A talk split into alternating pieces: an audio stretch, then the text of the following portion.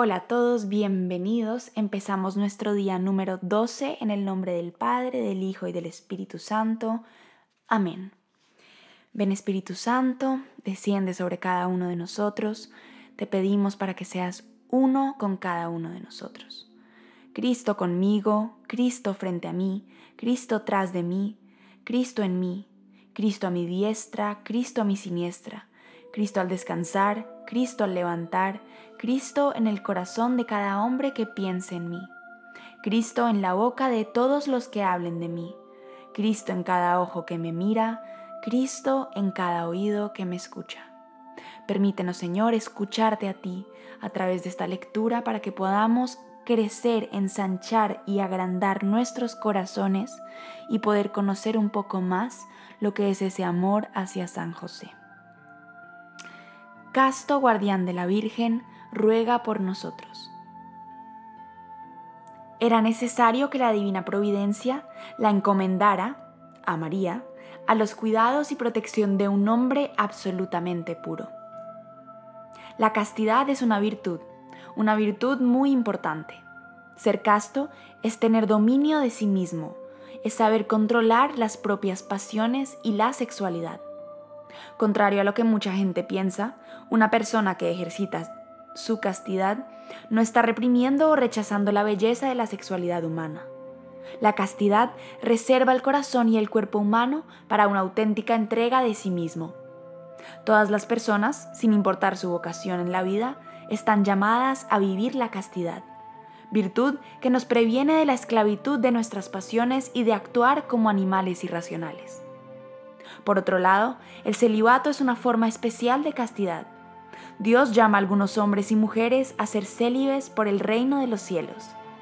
San José era las dos cosas, casto y célibe. Fue llamado a desposar a una virgen consagrada a Dios en mente, cuerpo y alma. San José fue el casto guardián de la Santísima Virgen. San José y María vivieron lo que comúnmente se denomina matrimonio josefita. Siendo verdaderos cónyuges por el lazo matrimonial, jamás tuvieron relaciones sexuales porque su vocación era estar unidos de corazón, mente y alma, mas no de cuerpo. Estando los dos consagrados a Dios, sacrificaron un bien natural por el mayor bien de todos, la salvación de las almas. San José es puro de corazón ser casto es tener el corazón puro.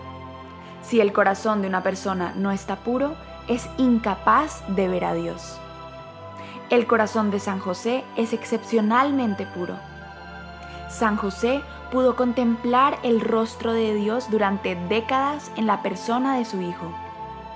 Muchas veces los poetas han afirmado que los ojos son las ventanas del alma. Si esto es cierto, San José debió tener los ojos más castos y puros de todos los esposos que han existido. Sus ojos y su corazón tenían intenciones puras, castas e inflamadas de amor por Jesús y María. El hombre moderno se ha enseguecido por la impureza. El mundo alienta las relaciones prematrimoniales, la cohabitación, la anticoncepción y muchas otras prácticas al grado que actualmente la castidad es una virtud olvidada. Incluso las parejas casadas viven con la idea de que son libres para hacer lo que deseen con el cuerpo de su pareja. Sin embargo, esto no es verdad. En el matrimonio también se requiere la castidad para que las parejas puedan amarse realmente, para que puedan conservar su dignidad y el respeto mutuo. Tu Padre Espiritual es un caballero. San José es el primer caballero cristiano después de Jesús. Es el ejemplo más excelso de la castidad masculina. Estuvo casado con la mujer más hermosa que haya existido, a quien trató con respeto, dignidad y reverencia. Si los hombres de hoy se parecieran más a San José, protectores y defensores de la belleza, y no hombres que usan y abusan del misterio femenino, ¿qué mundo tan diferente sería el nuestro? Dios quiere que todos los hombres sean como San José. Él es el primer casto guardián de la Virgen. La mayoría de los hombres serán llamados al matrimonio, mientras que otros serán llamados al celibato consagrado.